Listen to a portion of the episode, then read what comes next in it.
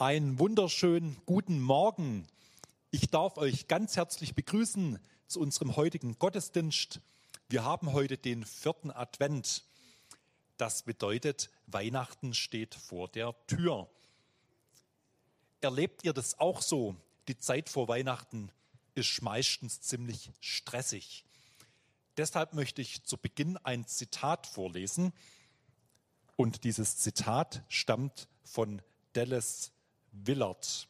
Es lautet, du musst erbarmungslos die Hetze aus deinem Leben entfernen.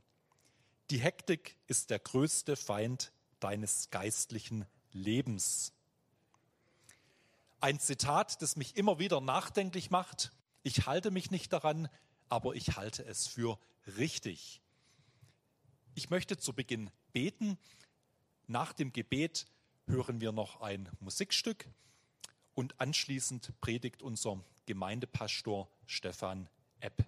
Wir wollen jetzt erst beten. Jesus, ich danke dir für den heutigen Morgen. Danke, dass du da bist. Danke, dass wir wissen dürfen, wir feiern Weihnachten, weil du gekommen bist, weil du Mensch geworden bist, weil du uns mit Gott wieder versöhnt hast. Danke, dass wir Versöhnung wieder erfahren dürfen, dass wir Vergebung erfahren dürfen und heil werden dürfen, weil du es uns schenkst. Und jetzt bitten wir dich, sprich du zu uns, rede auch durch den Stefan. Wir erwarten und rechnen damit, dass du heute zu uns sprichst. Hab Dank dafür. Amen. Weihnachten ist vorbei. Ja, noch nicht für uns, jetzt 2020, da haben wir erst den zweiten Advent. Aber wir wollen heute gedanklich in eine Zeit gehen, in der Weihnachten gerade vorbeigegangen ist. Und dafür lassen wir einmal so die Szene mit äh, der Krippe so an uns vorbeilaufen. Und auch die Hirten, die sind schon zur Krippe und zu Jesus gekommen. Und wir sehen diese junge Familie, wie sie Lukas beschreibt im zweiten Kapitel von seinem Evangelium. Da erzählt er davon, dass nach acht Tagen Jesus als jüdischer Junge beschnitten wurde. Da hat er seinen Namen bekommen. Und wir sehen, wie sich die Familie dann 40 Tage nach der Geburt aufgemacht hat, um in den Tempel zu gehen. Jesus sollte Gott geweiht werden als der erstgeborene männliche Familienzuwachs. Und so sind wir nach Weihnachten in der Zeit, als Maria und Josef als junge Familie in den Tempel gehen und dort Jesus weihen wollen, es dem Herrn bringen wollen. Als Opfer schreibt es das Gesetz vor, sie sollen ein Schaf und eine Taube opfern.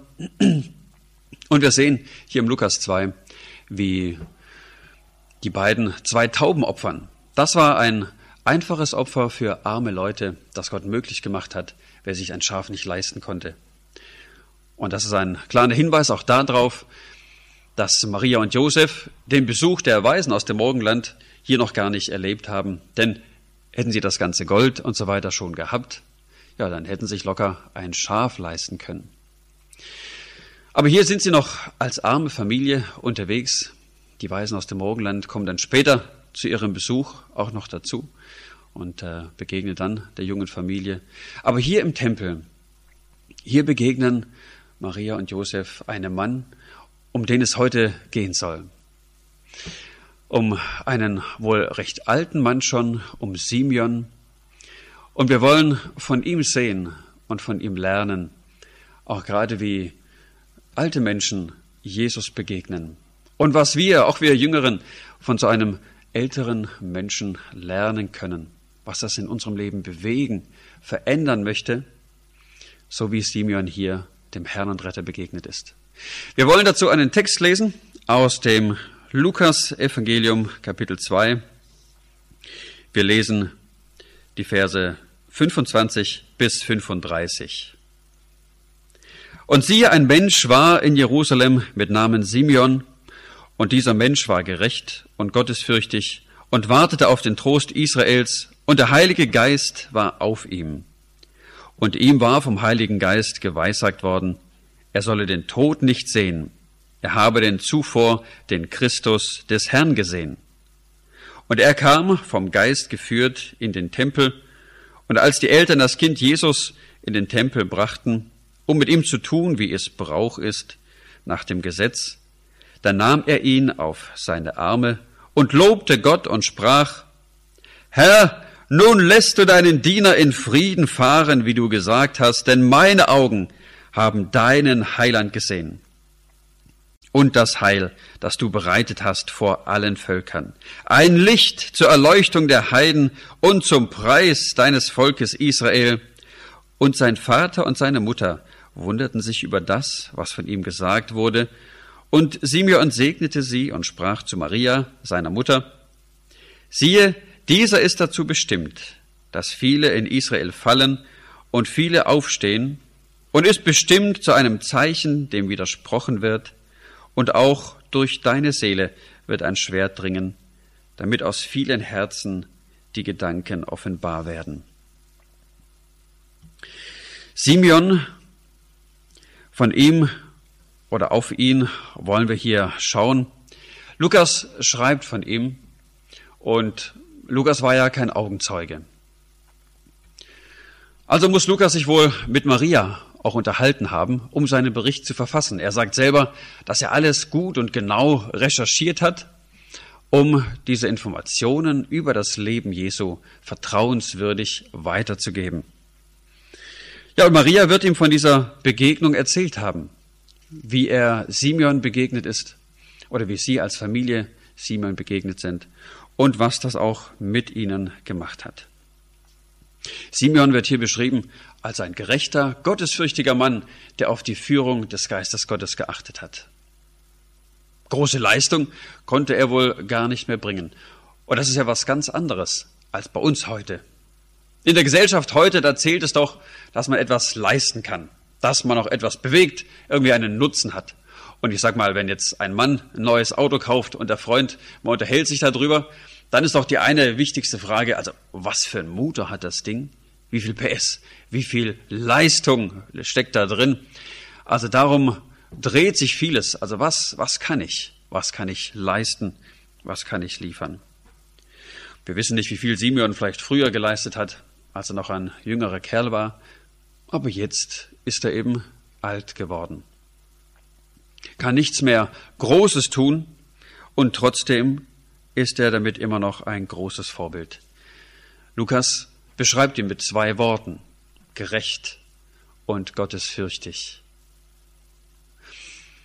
Unter gerecht, ich sage mal, da können wir uns ja wahrscheinlich gut was vorstellen. Ein gerechter Mann, also achtet nicht auf sich und auf seinen Vorteil, so, sondern macht die Dinge so, wie sie richtig sind, wie es ordentlich ist und anständig. Gottesfürchtig, was ist das eigentlich? Wie kann man das erklären? Ich habe mal eine Definition rausgesucht von äh, bibelstudium.de und die würde ich uns einmal vorlesen. Gottesfurcht ist die Hochachtung vor der Größe und Autorität Gottes und das tiefe Bewusstsein seiner Heiligkeit, verbunden mit dem Wunsch, ein Leben zu führen, das die völlige Zustimmung Gottes findet und seinen Willen und seine Ehre über alles zu stellen. Also die Größe Gottes, die ist einem gottesfürchtigen Menschen bewusst und die Heiligkeit Gottes, gleichzeitig auch der Wunsch, entsprechend für Gott zu leben. Matthias Claudius, er schreibt einmal über einen gottesfürchtigen Menschen und sagt, ein Mensch, der wahre Gottesfurcht im Herzen hat, ist wie die Sonne, die da scheint und wärmt, wenn sie auch nicht redet. Interessant, ein gottesfürchtiger Mensch, so wie Simon hier beschrieben wird, der nimmt Einfluss auf seine Umwelt, ohne dass er vielleicht viele Worte gebrauchen muss, ohne dass er viel leisten muss.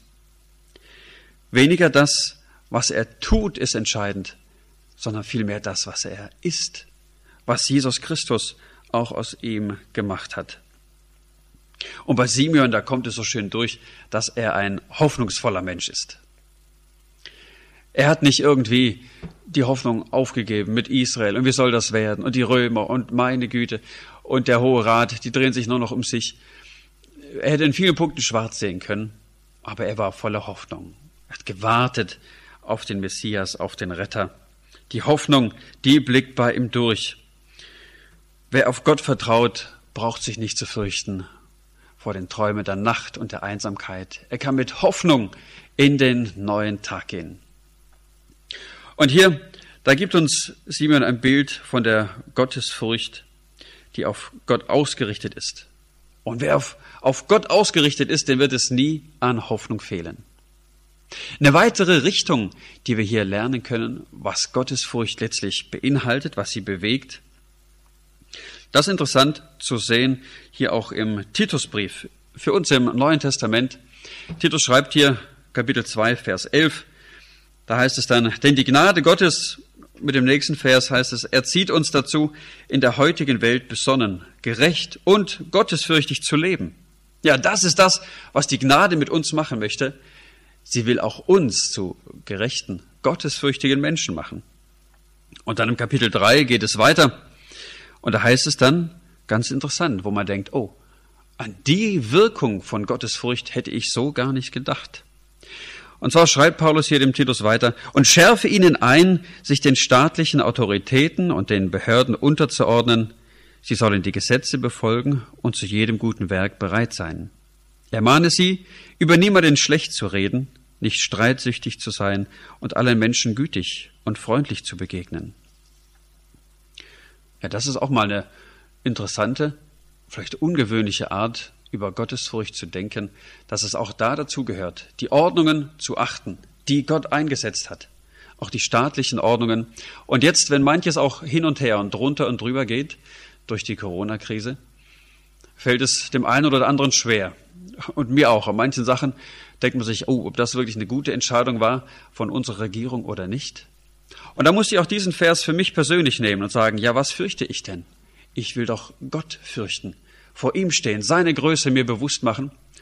Und dann kann ich getrost auch hier den Anordnungen des Staates Folge leisten, braucht da nicht irgendwie ähm, dagegen gehen und rebellieren, sondern ich kann im Vertrauen auf Gott hier auf dieser Erde leben, Licht sein. Und was will ich denn verbreiten? Was will ich weitergeben? Ich will ja keine Angst machen. Und wir als Christen, wir wollen keine Angst verbreiten, sondern viel lieber Hoffnungsträger sein. Und Peter Hane, er hat es mal so ausgedrückt, also je mehr Gottesfurcht, desto weniger Heidenangst. Und ich denke, da ist es gut, von Simeon zu lernen, dass Gottesfurcht in unserem Leben wächst und dass sie größer wird, sichtbar wird und äh, wie diese Sonne, die wärmt und scheint, das Umfeld beeinflusst, vielleicht ohne, dass man allzu viel reden muss ohne dass man viel leisten muss. Gerade auch für jemanden, der nicht mehr viel kann. Aber das andere sehen, da ist jemand, der fürchtet Gott, der lebt in der Gegenwart Gottes und das nimmt Einfluss auf die Umwelt. Von Simeon könnten wir auch schauen und fragen, ja, was, was macht der Mann eigentlich noch? Und da sehen wir nur eins, was Lukas erzählt, er wartet. Er wartet, ist hier im Tempel und wartet oder auch außerhalb. Nun, und er hört zu. Na, der Geist Gottes, er redet zu ihm und auf Anregen des Geistes kommt Simeon hier in den Tempel. Das heißt, er war eng mit Gott im Kontakt, hat gehört, was, was Gott möchte und hat aber davor gewartet bis zu diesem Moment, bis Gott letztlich auch sein Versprechen erfüllt, das er ihm gegeben hat, wo er, wie auch immer, klar wusste, ich werde nicht sterben, bevor ich nicht den Christus, den Retter dieser Welt gesehen habe. Warum macht Gott das eigentlich, dass er eine Verheißung gibt und dann lässt er uns lange darauf warten? Bei Abraham war es ja ähnlich. Da sagte ihm, Mensch, aus dir wird ein riesiges Volk werden. Und da muss Abraham warten und warten und warten. Ja, später bei der Sarah, da wird es dann konkreter. Da heißt dann, Mensch, jetzt äh, hast du gelacht und so. In einem Jahr, da wirst du einen Sohn haben. Das hätte Gott auch gleich so machen können, ohne diese lange Wartezeit, bis die Prophezeiung endlich in Erfüllung geht. Diese Wartezeiten, auf eine erfüllte Prophezeiung. Mir kommt es vor, als wäre es diese Zeit, wo der Ton auf der Scheibe des Töpfers liegt. Da werden wir geformt. Da formt Gott unseren Charakter. Und vielleicht auch gerade für den Simeon ist dieses ein gerechter, ein gottesfürchtiger Mann in dieser Wartezeit geformt worden. Wer weiß, wie viele Jahre, vielleicht Jahrzehnte er gewartet hat, warten musste, bis hier diese Prophezeiung in Erfüllung geht. Und als sie sich dann aber erfüllt, wie großartig ist das? Was für eine Glaubensstärkung ist das? Wenn wir sehen, tatsächlich Gott sagt und er erfüllt es auch. Und all die vielen Prophezeiungen, die wir im Wort Gottes lesen, die dürfen unseren Glauben stärken, dass es tatsächlich Gott ist, der die Geschichte schreibt, der all die Dinge lenkt, der sie in seiner Hand hält und der dafür sorgt, dass seine Pläne auch zustande kommen. Wir sehen hier im ersten Gedanken Simeon als einen Mann, der eigentlich nichts Besonderes ist und trotzdem herausragt, so dass Lukas ihn extra beschreibt. Er leistet nicht mehr viel, und für dich auch als Ermutigung, wenn du selber vielleicht nicht mehr viel leisten kannst, vielleicht weil du krank bist oder eine Behinderung hast und einfach alt geworden bist. Es geht nicht darum, was wir leisten für das Reich Gottes, sondern es geht vielmehr darum, wer wir sind. Und da wollen wir von Simeon lernen, dass wir unsere Ohren spitzen, um auf Gottes Geist zu hören, dass er uns führen kann. Wir wollen gerecht und gottesfürchtig leben und dadurch ein Segen sein für unser Umfeld. In dem zweiten Gedanken hier von Simeon, da wollen wir schauen, wie er seinem Retter Jesus begegnet. Simeon begegnet Jesus. Da lesen wir im Vers 28, dann nahm er ihn auf seine Arme und lobte Gott und sprach, Herr, nun lässt du deinen Diener in Frieden fahren, wie du gesagt hast, denn meine Augen haben deinen Heiland gesehen. Ist es nicht interessant, dass hier in der Weihnachtsgeschichte viele Menschen und Personen nur einmal kurz vorkommen? Also von Simeon lesen wir vorher nichts in der Bibel und nachher nichts. Und auch die Hannah, die alte Witwe, die später beschrieben wird im Lukas-Evangelium, von ihr lesen wir sonst auch nichts mehr. Die Hirten. Aber wäre doch mal interessant, was ist aus den Hirten geworden? Später.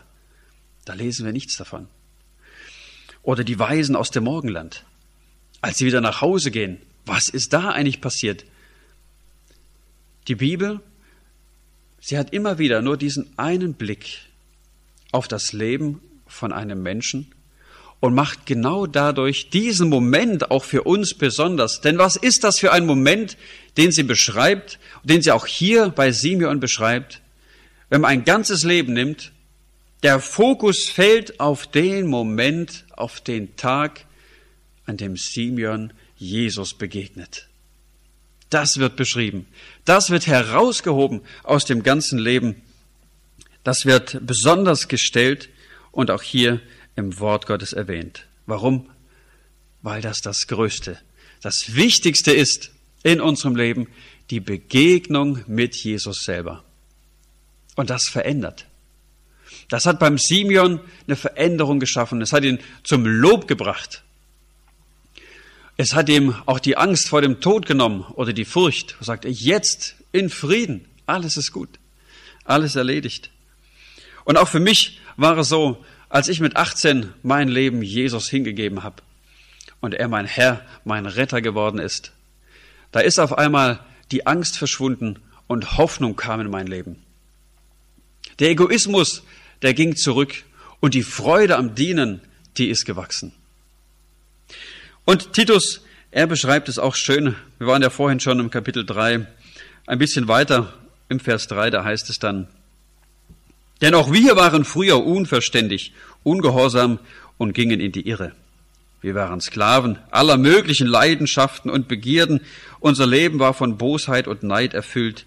Wir waren verhasst und hassten uns gegenseitig. Als dann aber die Güte und Menschenliebe von Gott unserem Retter sichtbar wurde, hat er uns aus reinem Erbarmen gerettet und nicht, weil wir gute und gerechte Taten vorweisen könnten. Ja, um Jesus zu begegnen, da muss kein Mensch Gott irgendetwas vorweisen. Viel wichtiger ist es, sich einzugestehen, dass es nichts gibt, was ich bringen kann. Und auch all das Gute, das ich in meinem Leben vielleicht angesammelt habe, das braucht Jesus nicht. Das ist vor ihm gar nicht gut. Denk mal, ein Kranker geht zum Arzt und vielleicht hier der, der Arm hängt so runter und äh, ganz kaputt. Und dann geht er zum Arzt und sagt, ey, also guck mal, ich, ich habe was Gutes für dich, ne? Äh, hier ein Euro oder vielleicht auch fünf sogar, ne? Ja, das macht überhaupt gar keinen Sinn, da irgendwas zu bringen. Sagt, nee, ich bin doch hier wegen meiner Krankheit, wegen dem, was kaputt ist. Da wird der Arzt auch sagen, lass mal das Geld stecken, gib mir deinen Arm. Ich bin Arzt, ich will die Krankheit heilen. Und so ist es bei Jesus auch. Um ihm zu begegnen, wir brauchen nichts auf den Tisch zu legen, was wir Gutes geleistet haben, sondern gerade das, was schlecht ist in unserem Leben, was uns drückt, was uns Not macht, das dürfen wir Jesus Christus abgeben. Und hier, Simeon in Vers 31, da sagt er, dass er das Heil gesehen hat. Das Heil Gottes. Und hier im Griechischen ist es nicht einfach nur das, das Heil an sich, sondern die, die Heilstat könnte man es vielleicht auch übersetzen, die er hier sieht. Das heißt, als Simeon das Baby in der Hand hält, da erkennt er, das, was ich hier halte, das ist die Heilstat letztlich, die er tun wird. Und er sieht schon Golgatha. Jesus ist gerade aus der Krippe draußen und Simeon sieht schon, dieses Kind wird bezahlen. Und er, er sagt es auch der Maria im Vers 35. Da erklärte das, durch deine Seele, da wird ein Schwert dringen. Und das sehen wir Maria später, wie sie dann unter dem Kreuz steht, dabei ist wie Jesus stirbt. Was für ein Schmerz, der da ist, der hier zusammenkommt, den Simeon hier schon sieht und prophetisch auch ausspricht. Die Heilstat, die Rettung, die ist für Simeon schon sichtbar. Und das lädt auch uns ein, das lädt auch dich ein. So wie Simeon das hier erkennt, dass auch du das erkennst, dass Jesus Christus derjenige ist, der Schuld haben will, der sie aufnimmt, der sie schon bezahlt hat am Kreuz, die Heilstat vollbracht ist. In unserer Geschichte ist ja nicht nur Weihnachten vorbei, sondern auch Golgatha ist schon passiert.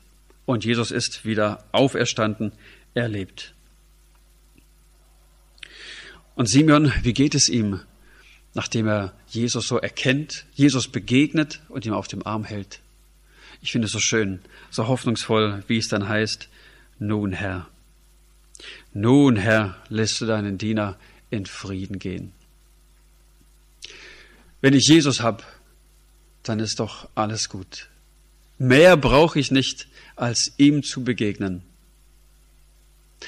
Und wisst ihr, das braucht nicht nur jemand, der bis jetzt noch verloren war, der sagt, oh, ich trage noch meine Sünde, ich trage noch meine Last und ich kann so vor Gott nicht bestehen.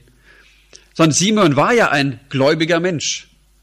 Die Bibel beschreibt ihn als gerecht. Er hatte den Heiligen Geist und er hat auf seine Stimme gehört. Und trotzdem braucht er das. Trotzdem braucht er diese Begegnung mit Jesus. Und so geht es mir auch in meinem Leben. Immer wieder merke ich, wie es einfach voll ist im Alltag. Hin und her. Und man kommt manchmal gar nicht richtig zum Denken, nicht richtig zur Ruhe. Und da kommt mir oft ein, eine Liedstrophe in den Kopf. Jesus, ich brauche dich, ja, ich brauche dich, ich muss dich immer haben. Herr, segne mich. Auch als Kinder Gottes brauchen wir diese Begegnung mit Jesus, weil es dieser Moment ist, der uns den Frieden schenkt, der uns Hoffnung schenkt, der uns Liebe schenkt.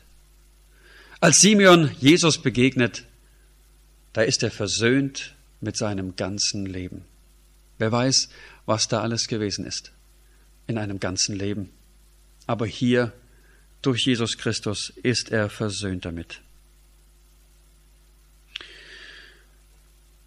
Und als er Jesus auf dem Arm hat und prophetisch auch über ihn spricht, da wollen wir das auch noch anschauen, als einen dritten Gedanken. Simeon, er schaut hier mit Jesus auf den Armen auch in die Zukunft.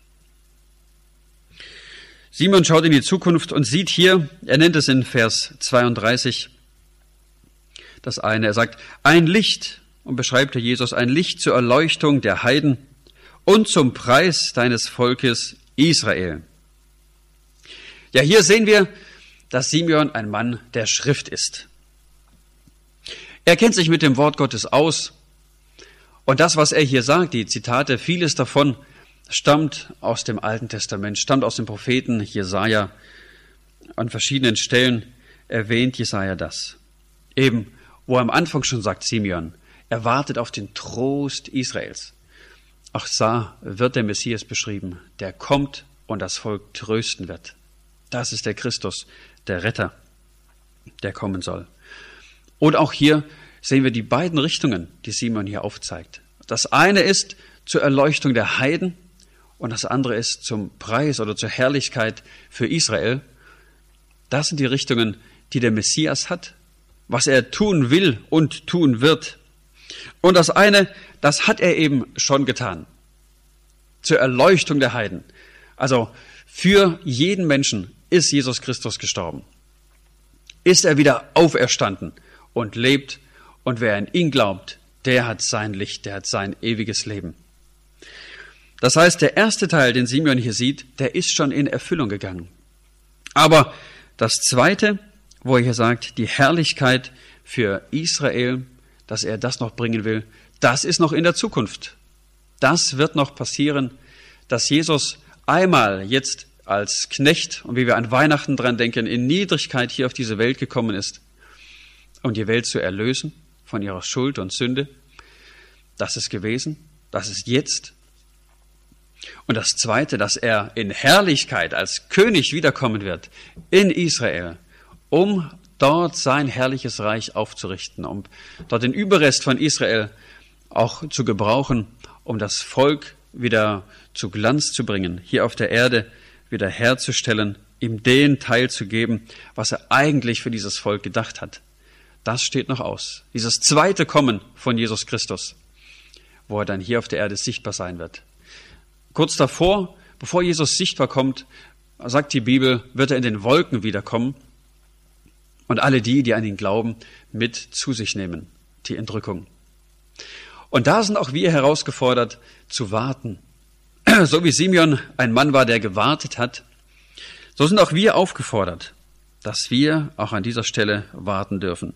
Und Jakobus, er schreibt es an die Gemeinde und sagt hier im Jakobus 5, Vers 7, Haltet also geduldig aus, liebe Geschwister, wartet auf das Wiederkommen des Herrn. Seht, wie der Bauer auf die köstliche Frucht der Erde wartet und sich ihretwegen geduldet, bis sie den Herbst und Frühregen bekommt. So habt auch ihr Geduld und fasst Mut, denn das Kommen des Herrn steht bevor. Ja, auf Weihnachten, da brauchen wir nicht mehr warten. Weihnachten ist vorbei. Das ist passiert. Das ist jetzt schon Realität. Gott begegnet uns Menschen. Aber dass Jesus wiederkommen wird, das steht noch aus. Darauf dürfen wir warten, darauf dürfen wir uns freuen. Auf diese Begegnung mit Jesus, die dann auch sichtbar sein wird. Bis dahin ist es gut, dass wir in unserem Alltag uns immer wieder die Zeit nehmen, Jesus zu begegnen, ob es im Gebet ist, in seinem Wort, in der Gemeinschaft mit anderen Christen, dass wir auftanken können und durch die Begegnung mit ihm Frieden finden, versöhnt werden mit unserem Leben.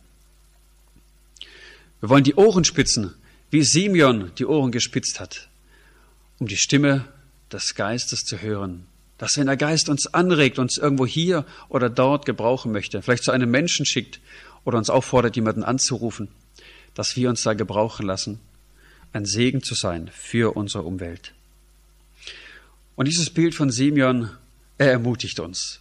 Es geht nicht um Leistung, nicht, dass du noch groß was schaffen und bewegen kannst, sondern wir wollen von ihm lernen, gerecht, gottesfürchtig zu sein und dadurch, durch das, was wir sind, einen guten Einfluss auf unser Umfeld zu nehmen, für Menschen ein Segen zu sein. Simeon zeichnet sich nicht durch große Taten aus, sondern durch Gerechtigkeit, durch Gottesfurcht, durch dieses Warten und Hören auf die Stimme Gottes.